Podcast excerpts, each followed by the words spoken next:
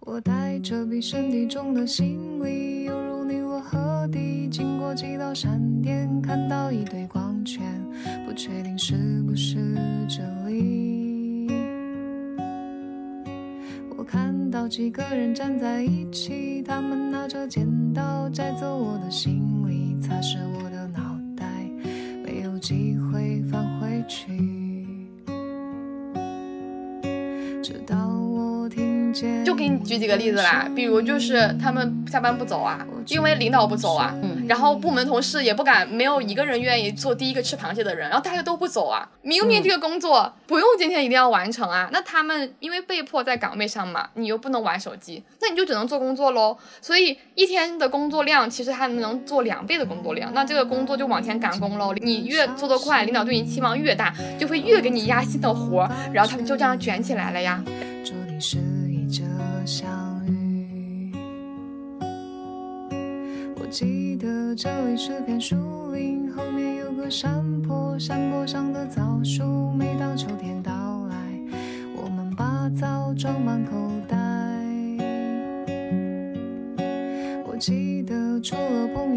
那大家也都知道，其实日本是工匠精神闻名的一个国家。那他当时的那一类人，为什么会有那么强的，就是好好工作、工作至死的这种理念和信仰？哈，我们可以称之为信仰。他真的是要把工作做到极致。其实那个时候是因为日本经历了泡沫经济，就是当时终身的雇佣制是。就是瓦解了，你知道吧？就是他们这些人如果不努力工作，他们就会被 fire 掉，就会被这个社会淘汰掉。所以那个时候，大家就是形成了一个这个职场潜规则，就是我勤劳奉献。触到你的心，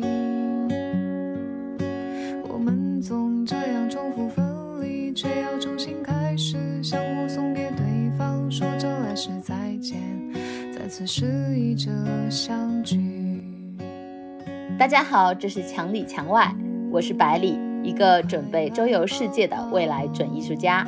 这一期的强友记呢，由我来主持了哈，一言不在啊。我们邀请到了我们非常呃亲密的听友六一来给我们做一下这期的分享。首先呢，请六一做个自我介绍吧。大家好，呃，我叫六一，就是六一儿童节的六一。我目前是墙里墙外的一名听友，然后很幸运被百里选中来做这一期的呃播客。那我简单做个自我介绍。我自己目前是在深圳的一家民营大厂做人力资源相关的工作，呃，主要就是人才发展啊、企业培训这一块的。然后目前也是定居在深圳，呃，因为也刚刚结婚一年，然后目前我们也是过着深圳打工人的这个标准的朝九晚六的生活。然后，呃，性格上呢，我其实是一个比较开朗，呃，好奇心比较强的一个人。所以呢，其实，在正常的这个朝九晚六的工作中，其实我也总是想要去探索一些未知，然后厌烦一成不变的呃工作，所以也在不断的去探索中。嗯，大概就是这样吧。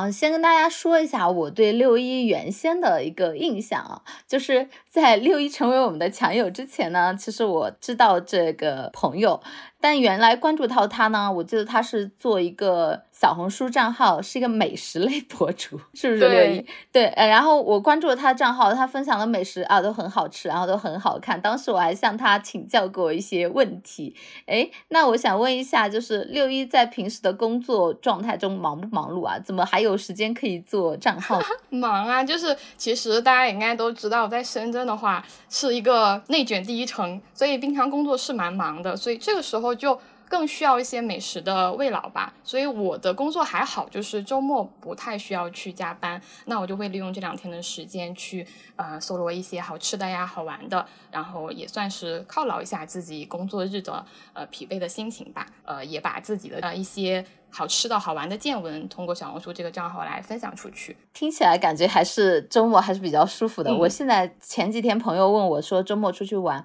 我现在就是因为我在大理嘛，我感觉我已经完全没有周末的概念了，可能只有上班族才有。对对对，嗯，好，那我们再问一下六一是怎么关注到我们的墙里墙外，还有为什么喜欢我们，有没有什么共鸣点呢？这个问题，因为我是先关注到百里的，就是百里刚才也是提到他为什么知道我的账号，其实是我们之前一块儿参加过自由会客厅这个呃组织的一个个人 IP 营，那我们两个就是里面的学员，然后有一次也很幸运的被分到一个小组，所以就呃有一些话题的共创等等。其实，在这个小组之前，我就已经关注到百里了，因为。我本身就是一个比较喜欢呃那些学艺术的艺术生，因为可能自己并没有走这条道路，所以会就是油然的喜欢做电影的呀，然后画画的呀，然后搞表演的之类的。所以当时百里的那个视觉笔记就很吸引到我，然后后来就很幸运的分到一个小组，也探讨了一些 IP 上的一些话题，所以慢慢的认识到百里，去呃深入的去了解他，然后后来就慢慢关注到他呃也在做播客嘛，然后就知道有墙里墙外这样的一个播客，然后当时就是抱着一个很好。好奇的心态去听，因为其实我已经是一个比较资深的听友了，就是在小宇小宇宙上有好多关注的呃内容。但是我其实是上下班的那个过程中会去听播客，然后就有讲讲外第一期播客，然后我当时就觉得，哇，他们两个真的好真诚，就是跟我听其他的播客调性不太一样哦，就觉得你们特别友好真诚，所以我觉得慢慢慢慢的成为了你们的忠实听友。然后共鸣点其实我觉得就是你们的话题其实都很日常，就是我在开车的过程中，我其实就能听到你们在讲。这些关于女生啊，然后裸辞啊，还有一些家庭关系啊，就都是我们这个呃这个时代的女性所很关注的一些话题。所以我自己是对话很有共鸣，所以就很喜欢《强里强来》这个节目了。说到这里啊，我就想起了六一曾经给我发了一些听我们的播客的感言，真的是很认真的长篇大论。我记得有一次我听到都非常的感动，就是他真的很认真的在分析我们讲的内容，然后在共情我们。这点我当时。特别的感动，哎，有个问题啊，六一你是哪里人呢？哦，我是河南的。哦，你是河南人，哎，那你又是怎么去到深圳的呀？其实我最初不是呃毕业就在深圳，对我刚开始应届毕业其实是在北京，因为也是北方人，大学在北方上学的，所以。呃，我们北方人上来可能就会觉得，哎呀，要去到北京这样的一个一线城市。当时是并没有想要去对，当时并没有想要去南下。第一份工作其实是在北京的，我进了一家银行，因为学的是商科，就理所应当的进到了一家商业银行。但是不是很幸运的是，其实我并没有被分到业务部门啊，我是去到了一个规格更高的总行，但是我是做了总行的后台，呃，是一个合规部。我说合规部就是你在里面负责的内容是就是。这种比较机械化、比较重复，呃，就是我们是管下面的。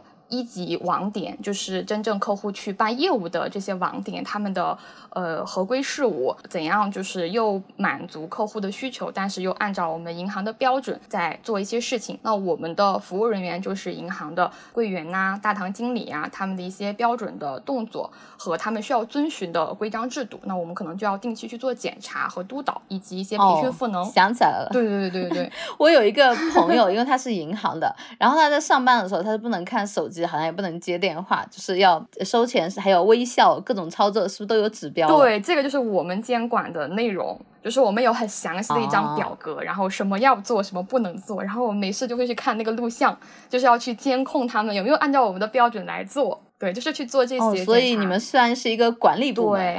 地位很高，在总行，然后又是管下面的这个一级支行的这些业务人员，被很被尊敬。但是其实很无聊，对，每一年每一个季度都已经帮你规划好你要都要做什么，所以其实那工资怎么样？水平？工资其实在北京对于当时的应届来生来说还是挺不错的，因为毕竟银行它还是整体的福利待遇是比较好的，就是五险一金帮你交的也挺多的，所以整体还是可以的。这份工作按理说也是蛮舒适的一个状态，而且就像你说的，备受尊重，又是在帝都，而且我觉得银行工作，银行可能还有一些就是便利性，就是可能在帝都生活的福利便利性嘛。是的，是的。那又是什么契机让你转变了这样的一个工作呢？还是跟个人的性格有强相关的关系。就是其实刚刚才百里说到的这些好处，我当时也是知道的。但是因为这份工作实在是太枯燥了，太无聊了，我完全不需要带着脑子上班。真的，就是我的领导可以帮我全年的规划都安排好，我只要按部就班的坐在那个机器上面，然后敲着字，正常的输出内容就可以了。我的工作总结下来，其实我觉得就是三件事：一件就是写邮件哦，发通知；然后第二个就是去搞那些表格，就是大家去检视完以后我的这些成果；第三个就是我要做 PPT，需要对对他们做一些警示啊、赋能啊。全年就是这三件事情。所以我觉得刚毕业，然后还读了硕士，我就觉得我读了这么多年书，好像完全没用上。所以那个时候就觉得我的学识跟工作是断层的。我不知道我读了这么长时间的书，难道就是为了在这样的一个地方吗？呃，然后一下就能看到我的人生吗？其实我就是在合规部的话，我的一生也是比较清晰的，就是我可能也不太会去到前台了，就定岗在这个总部，然后一层一层的职级往上升。所以就是个人的性格。刚才也有介绍到，我其实是比较喜欢探索未知的，我不太喜欢已经给我规划好，然后我不需要费力费费心的去想。我其实正好是相反的。嗯，我是 E N T J 型人格，就是 特别多自己的想法，就是对自己的人生还是有更多的一个想法或者选择性的，就不希望自己就是颗螺丝。是的，是的。所以我当时在这份工作，在别人看来可能是很适合的，确实也比较适合一些朋友，但是对我来说简直就是天灾。然后我觉得我的确每天五点半下班，但是我下了班以后，我不知道我要干什么，可能那一会儿也刚毕业吧，就是这种思路。对于社会上的这种探索也没有被打开。嗯，在我上了一年半以后，我其实是比较迷茫的。我并没有被家人就是所教化完，觉得哎呀这份工作很好，你就你就上着吧。反倒是他们越说，我越觉得。我真的不觉得好，我当时就觉得我要离开这座城市。还有一个原因是北京，对，当时这个城市我也是有一点我不太喜欢，因为可能进的也是银行，然后北京大家也都知道是政治中心嘛，所以我就觉得我干什么都是束手束脚的。在当时北京，我是一九年那个时候，其实呃我是不了解，就是北京它是有很多人文的东西，比如它其实也有演出，它也有脱口秀，但是那会儿我不知道，就可能刚毕业，我的圈子也不在这个里面，我就觉得。好无聊，然后我每天都只能可能是银行的圈子吧。我觉得银行的圈子有点像我们体制内嘛，也就是两点一线。然后你旁边的人可能也都比较封锁，然后导致你去一个新的城市，你也没有很多兴趣爱好让你去接触各种不同的人群。所以我觉得那个城市当时也让我特别厌倦，然后包括天气。就沙尘暴啊，然后每天就特别到冬天，我都要顶着刀子一样刮脸的那种风去上班。对，因为我住在四环，就是因为租房成本的问题嘛，我不可以住在很近。然后我的公司又在二环，所以呃四环的风是很大的。哎，反正就是感觉自己当时那个状态，然后感觉书都白读了，然后我就在这里边体力又这么透支，然后又没有一些创意和一些新的灵感迸发，然后我我就觉得这份工作特别的让我觉得碌碌无为。所以我当时就觉得一定要离开，而且不只是离开这个公司，我当时的决心是很强的，我要离开这个城市。那你为什么又会选择深圳这个城市啊？它有什么地方吸引到你啊？对，这就是好问题。是这样，因为我这个人，我觉得，呃，如果要离开家乡，我只会选择一线城市，就是这可能是我自己的一个执念吧。嗯，所以我的选择性是很少的，那就是北上广深。然后广州其实我不是很考虑，因为我是北方人，我觉得广州的气候是让我受不了的，所以当时。其实是比较想去上海的，就是居中嘛。但为什么最后来深圳？其实深圳的气候对我北方人来说也不是很适合嘛。嗯，然后是有两个原因，一个是我当时的男朋友，其实就是我现在老公，他当时是获得了上海和深圳的 offer，这两个城市他其实都有获得。但是呢，我们两个共同的想法是，如果以后结婚的话，我们是希望离一方父母近一点，就这样我们的负担会小一点。对，因为我们两个都会呃离开家乡嘛。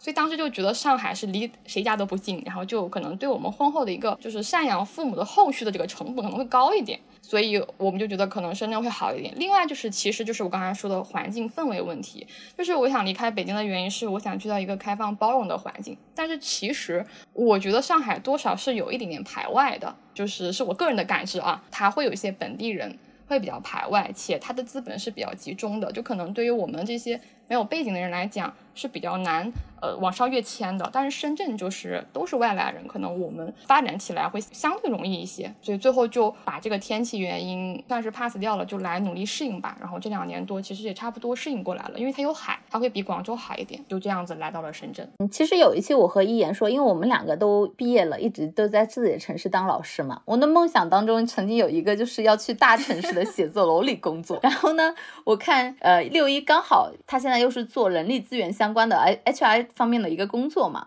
啊，所以我就想问一下啊，像你是银行内的工作，然后你换一个城市又跳到一个新的工作，它有什么方式和门槛吗？嗯，只只是要去各个地方投简历吗？还是有什么不同的一个方法？嗯，我觉得这个。呃，有我自己经历的独特性，但是其实还是有一些点可以总结的，就是像对于这种跨城市、跨专业，呃，其实我中间还有一个呃职业是咨询顾问，就是我并没有直接从银行一下跳到目前的这份工作，中间的这个咨询顾问呢，它其实是相当于是一个桥梁链接，因为当时我在北京。想要跳脱出来的时候，我确实是在疯狂投深圳的简历。那当时确实因为是裸辞，然后也是应届生，相当于是应届生，因为才毕业不到两年。那我就是海投，就是哪家公司给了我机会我就去。所以第一个点就是，如果想要跨专业，就是先海投。如果没有方向的话，也不要怕，就是。疯狂投就可以了，因为我们还是有很多自己的软性实力的，有很多工作它其实是没有那么强的专业门槛的。对，像这种后台呀，然后呃，包括我的这个咨询顾问的岗位，它其实更多的考验的是你的对客的软性实力。各行各业都需要咨询顾问，所以这个其实是一个比较好去突破专业门槛的一个职业种。对，就是咨询顾问。然后又比较幸运，就是去到了一家公司的咨询顾问的岗位，它其实就比较要求你，呃，有很强的逻辑性，然后做事有高度的时间管理的能力。同时对客户也是比较友好相待，就是你是有对客演讲的能力，这些其实全部都是软性实力，它是不局限于你的专业性的。所以我就去到了这家公司当这个咨询顾问，慢慢的去实践尝试，后来才因为咨询顾问对的客户里边有我现在这家公司，相当于是我的甲方，所以这么样跳过来的。第一个点就是我觉得要跨专业的话，就首先要出去尝试；第二个点就是最好找这种能够面向很多行业的这种一线前台的岗，这样更能通过这个。跳板去找到最终你想。跳的这个专业，对。那在这种海投的一个程度当中，你的曾经的工作经验和你的一些学历，呃，它会有很大的一个限制和要求吗？会有。咨询顾问在深圳来讲的话，他对学历是有很高的要求的。就是这个也是因为我是硕士，而且是海归，所以他会有很大的优势。还是在找工作这个方面啊，目前而言，我觉得像这种学历好像还是有一定的门槛的。那有没有什么相对来说就是软性？实力要求高一点，然后对于这些方面可能要求不是很高。我们的听众可能或者谁有什么需求的时候，可以选择的方向呢？呃，我觉得是这样子，就是拿深圳职场来讲，因为我待的这个职场比较多，它其实包容性特别强。因为当时我转专业的时候，我还属于应届，那应届没有办法，学历就是第一的门槛。我当时是两年内嘛，这个没有什么捷径。如果你毕业连三年都不到的话，它基本上还是会很大的比重去看你的第一学历。呃，以及你的毕业院校的，但如果是三年以后的，其实深圳的包容性非常非常强，这个就是它得益于为什么这么多 外来的人都来这边打工的原因，他是真的会去看你的职业经历的。就是哪怕你是一个本科生，但是你只要有技术有呃应聘这个岗位的，就是你能挂上钩的一些经历，他都会去认真的去就是考核你，然后就看你对这份工作的理解，他都会给你机会。所以我觉得，如果是呃脱离了应届生这个身份的话，那你的这个职场经历就非常非常重要了。你要明白你每转一份工作的意义，然后你要能跟下一家公司能够讲明白。你的每一份经历的价值，你自己获得的成长，这样的话，其实他的第一学历真的并不是很重要。其实我问这个问题有点私心啊，虽然我目前不是说很想去投简历找工作，但是我曾经跟一莲说，我说像我这种工作经历，哦，感觉是个十几年都在同一个地方工作，现在要去投简历找工作，之前辞职的一个公众号之后，就会有很多人讲说啊，现在工作很难找啊，就是找新的工作很不容易啊。然后我就想问一下 HR，像我这种状态。我应该有什么选择？这个真的还是看岗位。像我们部门，因为确实是人力人力部，我们每个月都会同步人事动态。呃，我虽然不是负责招聘那一方面的，但是我们的招聘伙伴会去聊他近期的一个招聘动态。那我了解到，就是有一些岗位，他必须需要的是一些专一的且稳定的，就是这样的一些应聘者。比如像我们的财务、我们的审计。如果你之前的简历是跳来跳去的，他首先会 pass 掉你。但如果你是销售岗，或者说是前台需要跟呃客户打交道，就比如我们的产品岗、产品经理、我们的运营人员这些，他是需要这个人有很强的灵活性，或者说是应变能力的。那他反倒会去看这些有多份职场经历，在不同行业、不同的职业中经历过的人。所以其实不论你是在你之前的经历是在一个行业深耕，还是说你不停的跳，其实主要还是找准你的岗位定位，什么岗位其实都是有的，对，所以并不会因为说像呃白领你一直在一个行业，那企业就会觉得你这个人不太适合什么的，它是有很适合你这类人的这种岗位的。主要还是你自己，OK，你自己要明白，就大家去找工作，什么？大家找工作会看 JD，那你要研究它 JD 上边的那个很重要的这个需求，就是你不用太关注它的那个岗位职责。就 JD 应该分两部分嘛，一部分是我公司对这份岗位的要求，一部分是我觉得你这个应聘者你要具备什么能力。其实从人力资源我们部门这招聘小伙伴的角度来讲的话，他不会先去看这个人的简历。有多符合我们的人才要求？他会先去看他的经历，就是实习啊、工作经历有没有匹配到我们岗位本身的职责。所以有些同事，就有些朋友，他会很害怕人家上面需求上面写的是呃工作三年以上啊，他如果是刚到三年或者不到三年，他就不投了。我觉得这是一个很大的误区。或者说有一些岗位，他要求你是工商管理或者。计算机专业的，你不是又怎样呢？你就先投，只要你能把你应聘这个岗位的价值点，你能带给他的价值说清楚，是完全没有问题的。就是不要去一一的匹配他真的对你的那个岗位要求，那个不是很重要。那我想问一下，就是六一，就是你觉得你目前的一个工作状态是怎么样？你有没有想过要裸辞？因为我记得有一期，呃，我们做了一个讲关于体制内像五险一金啊这些束缚的时候，我记得你给我发了一个很长的一个就是评论，啊，说你觉得五险一金啊，像对于一些孕妇啊、一些家里有老人啊，是很好的一个保障。所以我想知道你现在对你工作的状态，你的一个感知是什么？我做个比喻吧，就是我觉得我现在的状态就。挺像深圳的大海的，就是嗯，平常其实是整体比较平静的。呃，我整体还是会正常的朝九晚五上班，呃，朝九晚六甚至七上班，呃，然后也能够处理好公司和同事的关系，也能把工作好好的交付。这个整体是比较统一和平静的，但是我心里面总是。呃，有点小波涛、小波浪在翻涌，就是偶尔还会泛起在海面上。还是刚才那那个点，我总是觉得我现在的工作依旧是比较按部就班的，即使是换了两份工作，但是目前仍旧是在一个社会标准的呃版本体系下边过活。就是在一家大厂，然后干了一份体面的工作。像你刚才说，在一线城市的大楼里面上班，那我现在就是这样子的。所以我总觉得少了那么一点个人色彩，我就想要出去闯。我其实时时刻刻脑子里边都在想着辞职这件事情，但是我为什么没有就是说立马辞职？就是我觉得我还是要找准方向以后。再离开这个体制内，就是因为目前还是比较平静，就是没有让我说特别触动我一定要辞职的那个点，所以整体我可接受，但是我不想要一直维持下去，所以是其实每天都在想，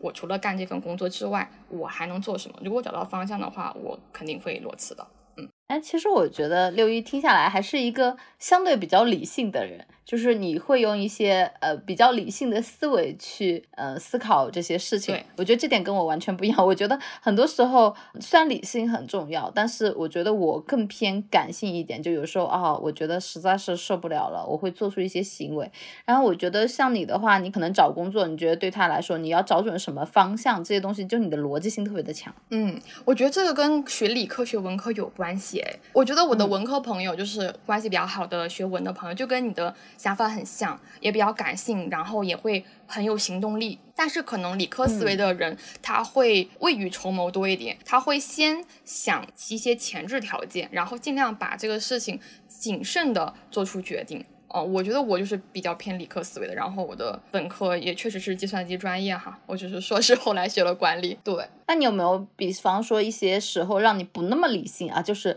内心就是有冲动想辞职的时候？有啊，但是我最终都会回归理性。果然是理性思维。我们公司因为是大厂嘛，所以我们的阶级层级是比较鲜明的，就是比较标准化的。然后我又是中后台，就是做人力资源相关的，那我们大部分的工作就是事务性的工作。啊，也就是说，我要去写汇报啊，然后我要去开会呀，我要去做汇报。我有时候就是特别特别想离职的几个点哈。有时候我们出了一个培训方案，然后这个方案呢，因为汇报层级太多，到最后把所有的领导都汇报一个病，然后以及最终敲定，可能都已经是两个月以后的事情了。然后我就很着急啊，我就觉得这个事情的效率太低了，而且最可怕的就是有时候你的这个。方案在不同的汇报过程中要被不停的改来改去，但最后可能改到已经跟最开始的那个想法和定位都不一样了。这是什么原因？其实是因为我们的领导他也不知道想要怎么做。作为这种人才赋能的东西，它并没有一个标准答案，大家也都是在探索。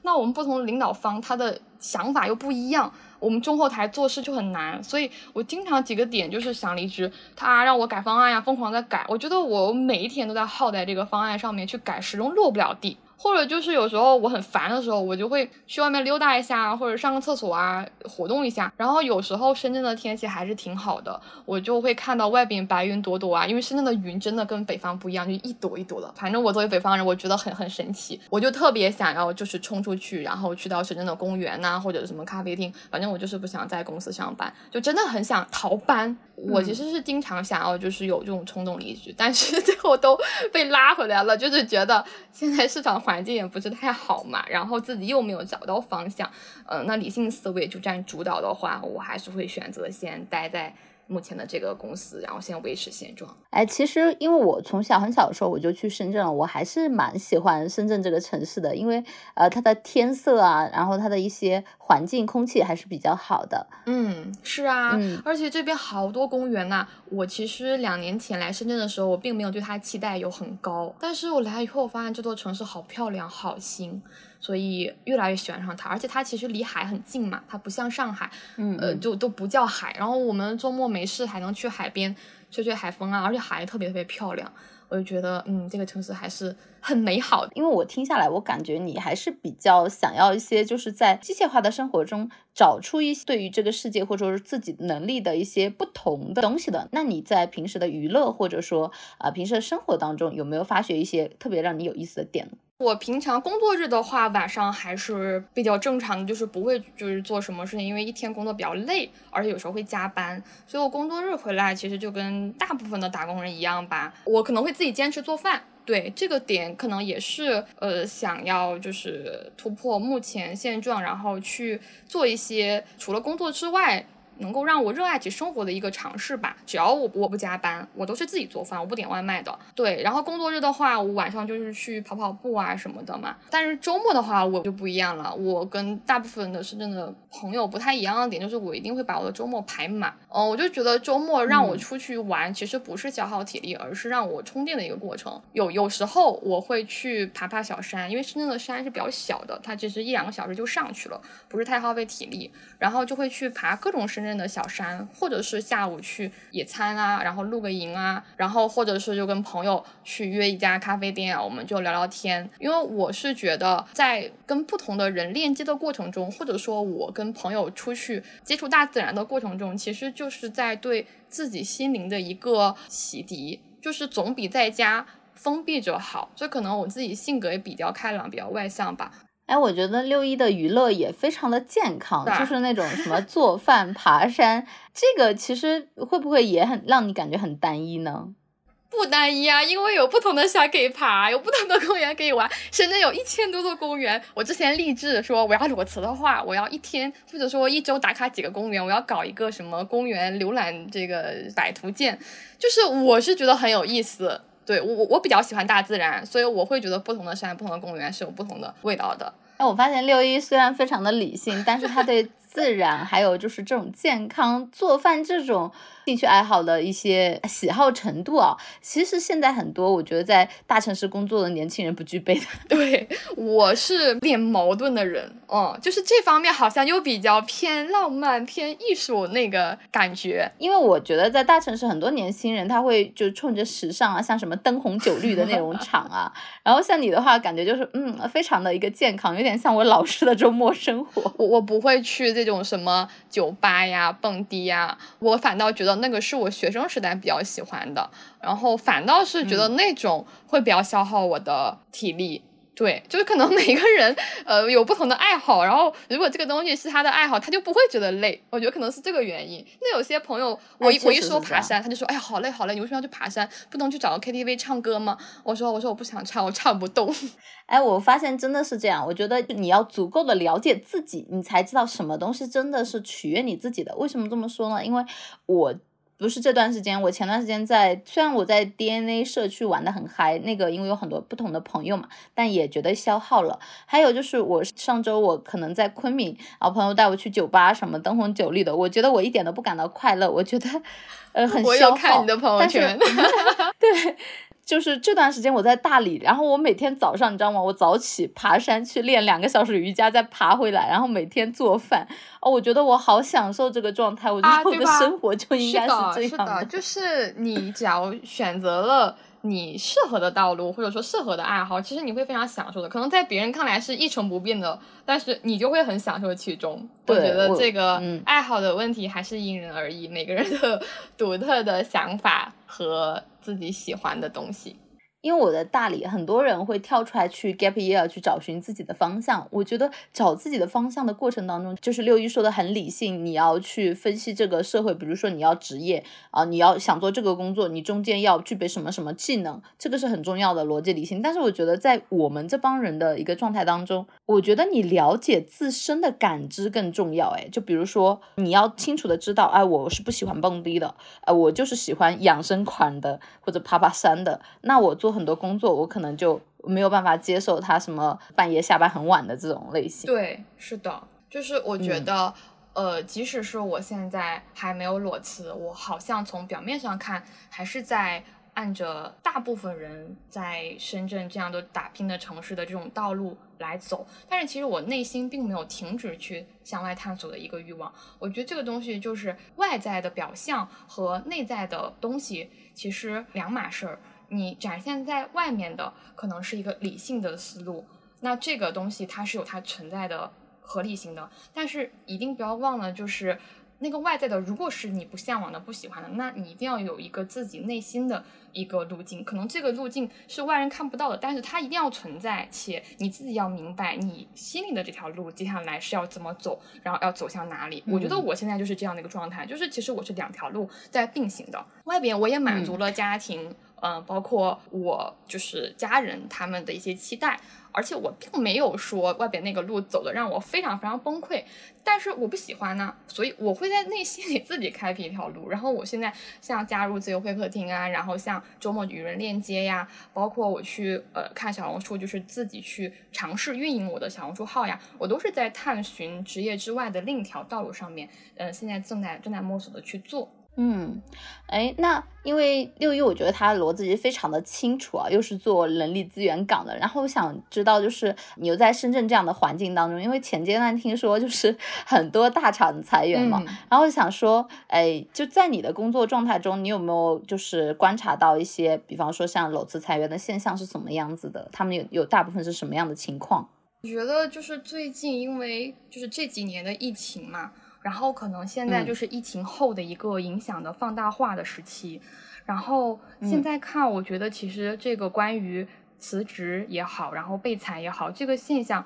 是比较两极分化的。就是有一些人他可能是被裁的，就是他想努力，但是没有给他这个机会，他只能被迫在家。那这类人可能就呃干脆接受现状，先躺平。嗯，或者就是碌碌无为的找工作，就是可能想要再卷入到这个行业里。但另一类人就是他自己想要呃出来，可能就现在上半年，我身边已经有快十个同事辞职了，这个真的是一个很大的数据。我因为我我认识的人也没有很多，然后突然在上半年，没一两个月，然后我身边就有一两个人辞职，所以这部分人是。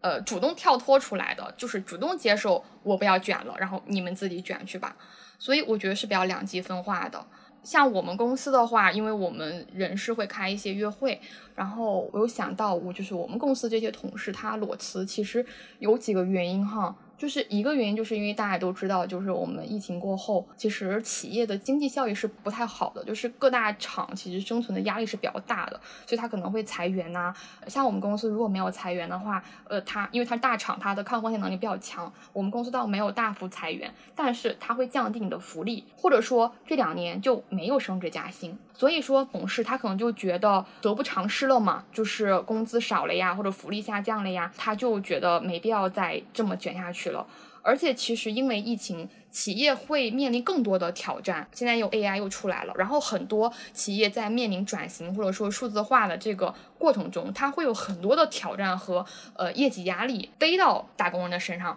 那打工人就会觉得我又有更多的挑战，我又没有对应的福利，我还降下降了，所以这类人可能公司不裁他，他自己就觉得不要卷了，我不想卷，他可能就会主动辞职。第二批人就是因为我是人力的，有时候会跟一些离职的小伙伴就是聊天啊，然后他们就会觉得是呃因为疫情让他们看到生命的脆弱。哦，就是他可能之前大家都年纪不大嘛，二二三十岁，可能也没有经历过生死，然后就比较看淡。但是可能这三年他身边就会有亲人呀，包括他自己可能经历了疫情的那个过程，然后身体的煎熬，他就会觉得身体是第一位。然后像大厂如果加班比较严重，特别像我们公司的研发岗啊什么的，他会觉得嗯，突然。就觉得我开悟了，我要把身体放在第一位。那我们公司如果现在工作量这么大的话，他可能就会选择先辞职歇一段时间。这个方面来讲，这些人是主动离开的，可能是因为企业的问题，因为他自己身体的原因。但是另一方面，我们也可以看到，就是有一些人他其实是被裁的。那他被裁的话，他其实就比较被动了嘛。那这个时候，我觉得有一些人他是短时期内他没有办法再重返职场，那他就感觉到，那干脆我就歇一段时间，然后他可能就会接受暂时的躺平的状态，就觉得我先拥抱低欲望，然后后续再看。那我有个问题，因为六一一直在说这个卷的状况，那我想说，如果是朝九晚五，那在你看到的这些环境当中，在深圳这状态当中，就是你身边的朋友，他们都非常的卷吗？是非常比拼的这种。工作状态吗？对呀，我我不是这种人，因为我的内心有条我的道路走，所以我不加入他们的卷的队伍中。那他们都是怎么样一个卷法呢？我想知道一下。很夸张啊！我觉得我在的公司就很鲜明，因为就是大厂嘛，然后类似于字节这种，我们就公司有十几万的员工。就给你举几个例子啦，比如就是他们下班不走啊。因为领导不走啊，嗯，然后部门同事也不敢，没有一个人愿意做第一个吃螃蟹的人，然后大家都不走啊。明明这个工作不用今天一定要完成啊，那他们因为被迫在岗位上嘛，你又不能玩手机，那你就只能做工作喽。所以一天的工作量其实还能做两倍的工作量，那这个工作就往前赶工喽。你越做得快，领导对你期望越大，就会越给你压新的活，然后他们就这样卷起来了呀。然后另一个怎么感觉他们是自己给自己挖的坑呢？感觉也不是他们自己给自己挖，因为他们就是觉得他不敢做第一个起来走的那个人，就是他想做第二个。哎，这是不是中国的就是教育方式当中产生的一个结果？就是如果在大环境当中所有人都不敢起来，他也不会敢起来。是的，就是其实我们小时候，包括我小时候也会被家长教育啊，就是说你不要强出头，你你要低调，然后你要呃学会察言观色。对，我觉得这还也是跟传统的教育呃这个理念有关系。我在大理就非常的就是不同，嗯，有很多人他就是真的就很平，就是你想躺平就可以躺得很平。但是我觉得在就是深圳这样的工作环境当中，如果你是内心很想躺平，会不会有什么负罪感？如果大家都不走的话，我就不会，因为我比较厚脸皮。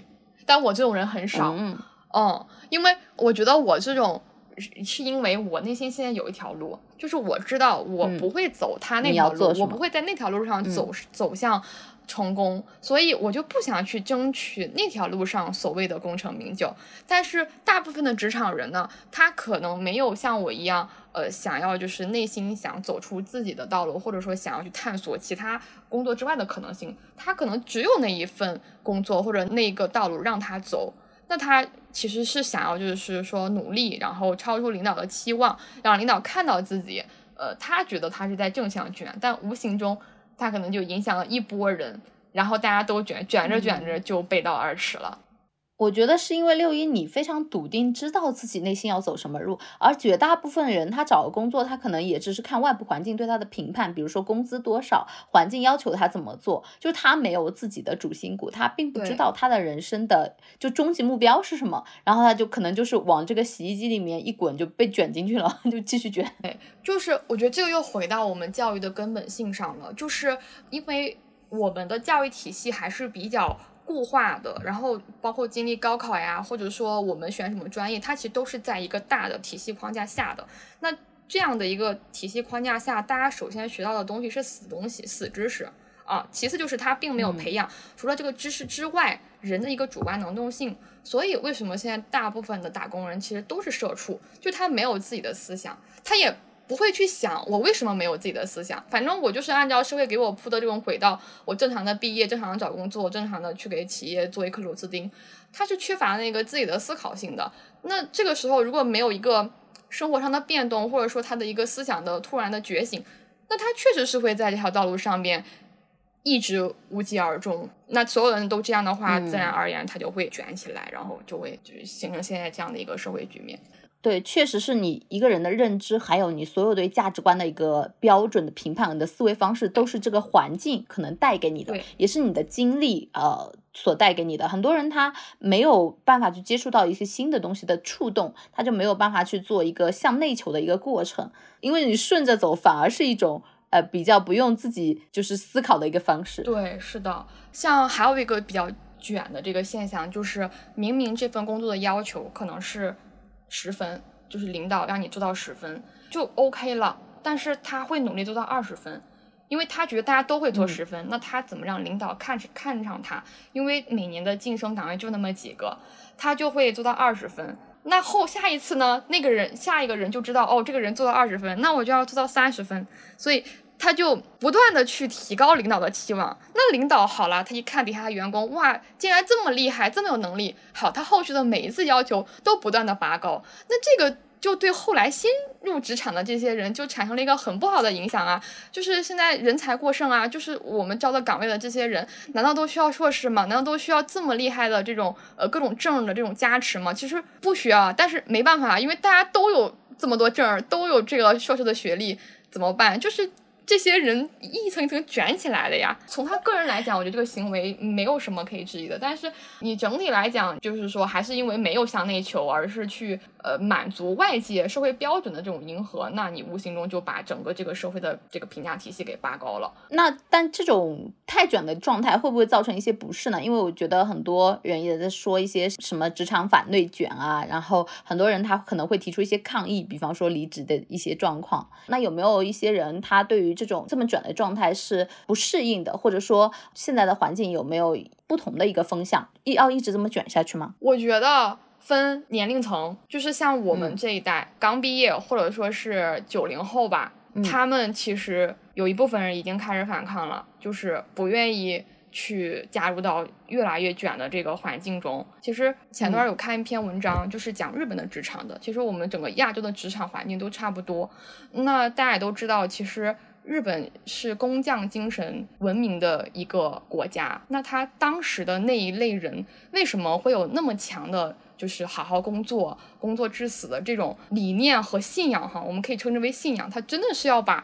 工作做到极致。其实。那个时候是因为日本经历了泡沫经济，就是当时终身的雇佣制是就是瓦解了，你知道吧？就是他们这些人如果不努力工作，他们就会被 fire 掉，就会被这个社会淘汰掉。所以那个时候大家就是形成了一个这个职场潜规则，就是我勤劳奉献，大家都愿意，就是他们那类人是愿意自发的加班，就那个阶级的人哈。但是到后来，为什么现在就是我看这篇文章研究，就是说现在其实日本已经那个发达国家了嘛，那它已经进入了这个宽松时代，就是它已经不是当时的那个经济大萧条，然后需要崛起，需要去把经济呃给拉回正轨的这样的一个时期。这个现在阶段，它已经是一个国民经济都比较呃向上的一个时期。那这个时候，日本这一代新生儿到他进入职场的时候，他其实就。不太能够认同老一辈的那种职场文化了。啊，也不太认同职场潜规则。怪不得像现在有什么零零后整顿职场，可能中国也开始中国就是这，对对对，他就是跟日本呢，就是他说的这个什么怪物新人，就是差不多一个意思。因为大家的生活的时代不一样，所以形成的价值观或者说是人生观都不一样。那这些职场新人好啦，那那我一进这个职场，你你又让我干这，又让我干那，还不给我正常的报酬，因为他们是自愿加班嘛，就是没有报酬的。然后就有很多那个打新的打工职场人就需要去有对应的人权物权呐，但是这个时候就会跟以前的制度所发生冲突嘛，那。他们其实慢慢的就开始有没有发现，最近很多日剧都是这种摆烂型的日剧，什么逃避可耻但有用，对吧？啊，就是这种日剧就这么兴起来了。其实就是因为不同的经历，可能就是现代人的一个心声。比如像我们，其实我们年轻一代也蛮喜欢看日剧的嘛。然后我觉得，呃，确实之前不是有很多报道，什么就是裸辞潮啊，然后就是一个不高兴就不想干了，还有很多年轻人。但是我觉得，呃，这个很多原因产生，就是很多年轻人他会就是可能整顿职场嘛，对领领导说不嘛。那是因为首先我觉得在我们这一段，比方说零零后的一个一个生活环境当中，家庭的一个经济。基础是很关键的一个东西，就是他们的一个培养上来了，就是他们对于金钱的渴望没有这么匮乏感。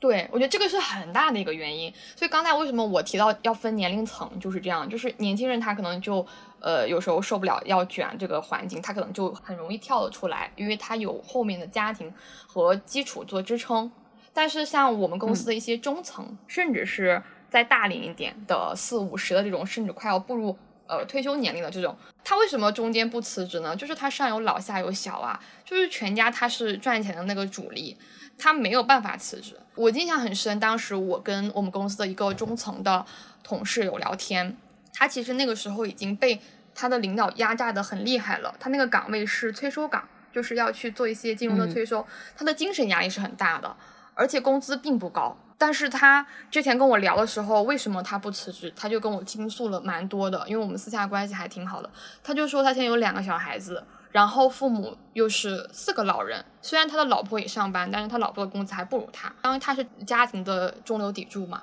所以他现在就是由不得他自己按照他自己内心的想法去做一些改变。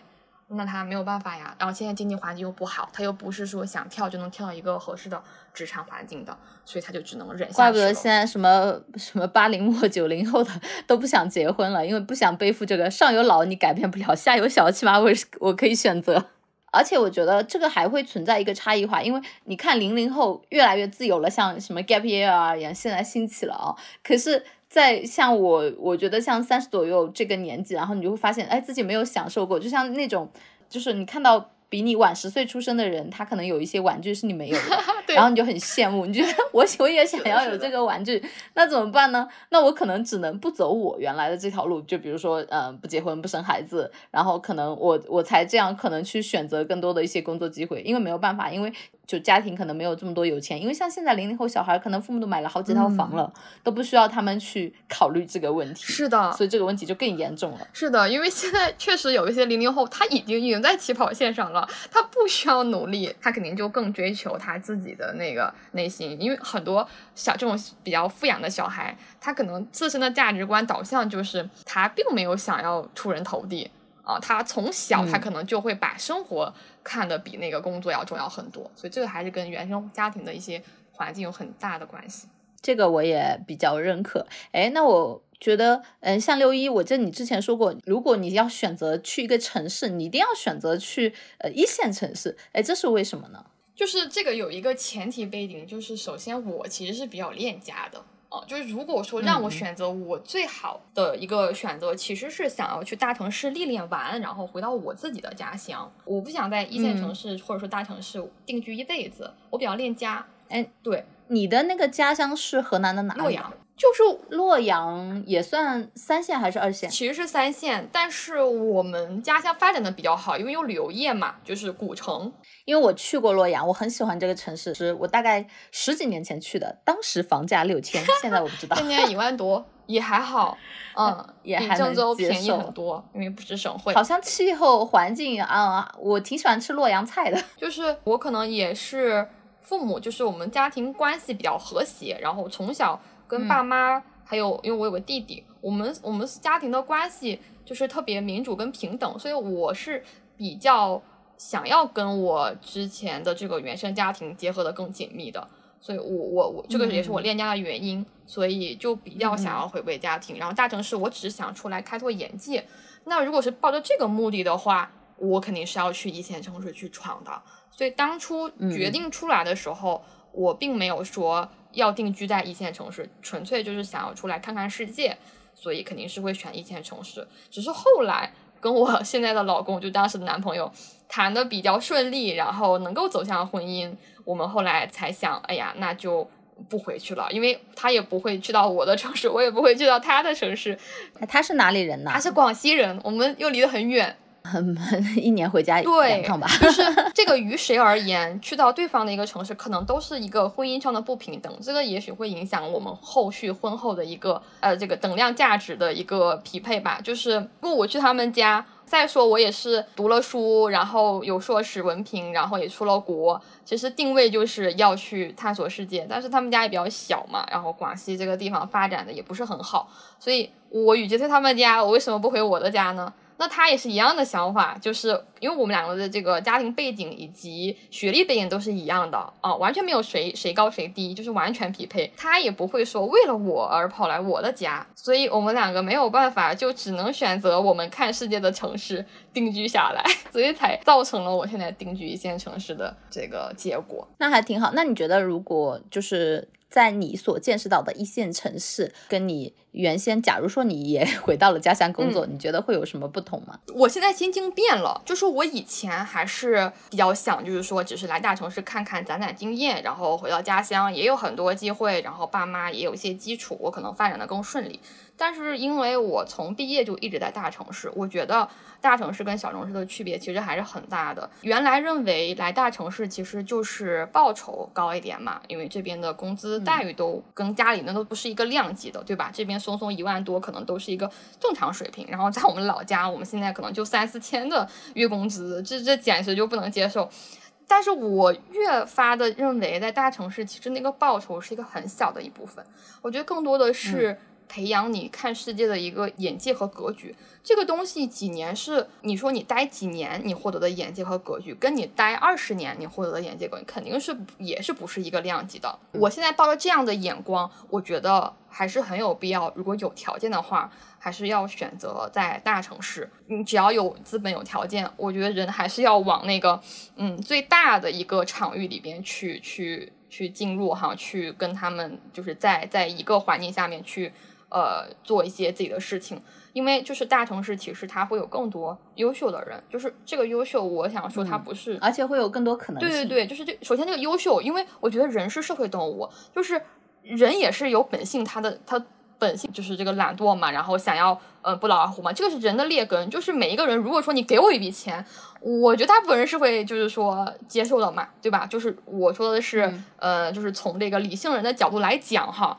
就是它的获利性。如果说你身边大家都是每天吃吃喝喝，然后躺平，就是我们要自发自律起来的那个劲儿，肯定就不如说你看着身边，就是你亲眼所见，大家都那么努力，大家都在做着自己不同的这个事情的这种影响力大。所以我在大城市，我就觉得我身边的圈子跟我回家，然后我的朋友。他们的圈子是不太一样的，这个并没有说谁好谁坏啊，我只是想说圈层的不一样。对，然后大城市可能大家的想法更新颖，然后大家做的事情也更多元，所以可能对你的影响也会更多方面。然后第二个就是刚才白里提到的，他会有更多的机会和资源，因为。人优秀，然后人想创造的东西就会五五彩缤纷。那当你在你自己的那个既定的轨道上面走的不舒心的时候，你你要想出来，你其实可以看到更多的轨道。但是小城市的话，可能就只有那一条轨道，然后大家都会按照这个轨道去做。你想出来的时候，你没有地方可去。呃，包括对我以后小孩的教育，我还是比较坚持，就是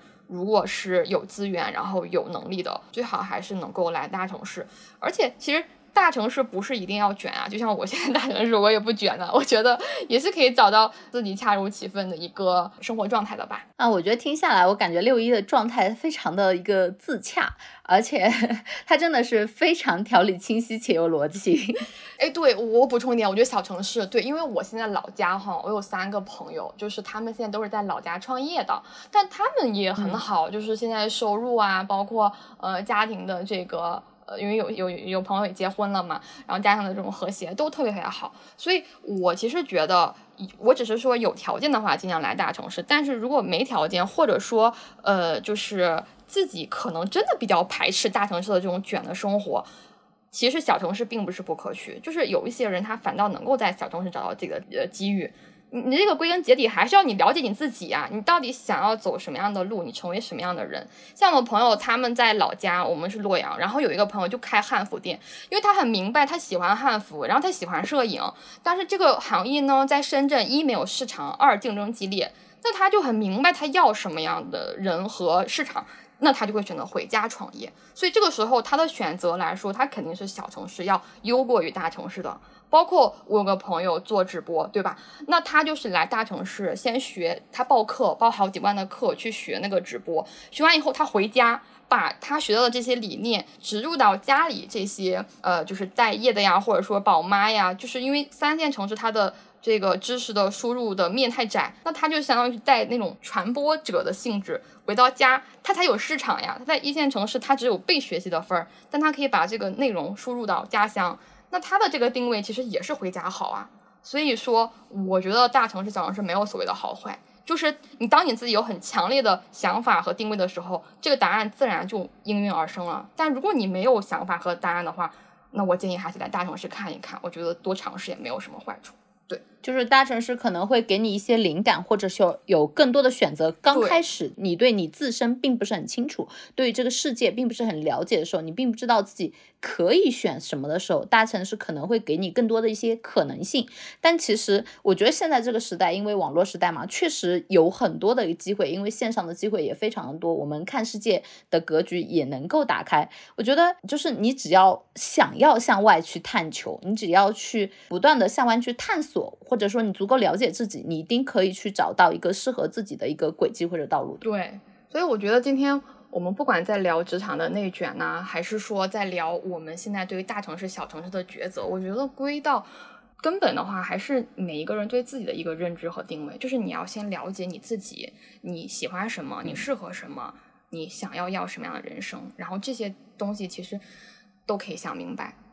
无论是生活还是职场，都是一个探寻自我和探寻世界的一个过程。因为人你生活在这个世界上嘛，就是还是要保持一个在从众的过程当中，你要保持自我内心的一个状态，对，才能更好的与这个世界融合和保持自己独立清醒。对呀，对呀，就像一言和百里一样啊，就是之前在体制内，你们就一直没有停止探索自己的内心，所以当这个自己的内心的内容足够笃定的时候，其实那条道路就不适合了。那我为什么不能换轨道了？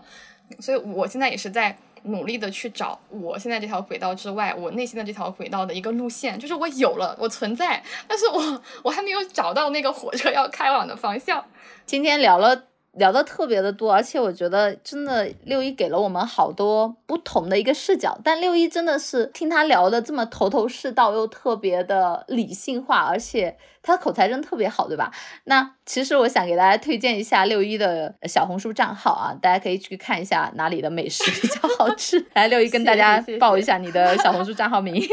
因为我比较喜欢吃面包。所以我的账号名叫一片小吐司。对，OK，大家如果想要了解深圳有什么美食，或者六一不知道平时还会晒一些什么好吃或者好看的美食，大家都可以去关注一下。好了，今天聊得非常的开心，我们也学习到了很多。这里是墙里墙外，让我们陪你探索人生更多的可能性。大家下期见，下期见，拜拜，拜拜。就像每个硬币都有正反两面，难遇见。天气预报说明天有雪，可备忘录里明天有约。一个世界，生活在不同季节，这样两个人竟然遇见。我喜欢夏天的热烈，你热爱冬天的纯洁。我穿着棉袄，你穿拖鞋。我喜欢南方的夏夜，你偏爱北方的风月。春夏秋冬流转时间。哦，相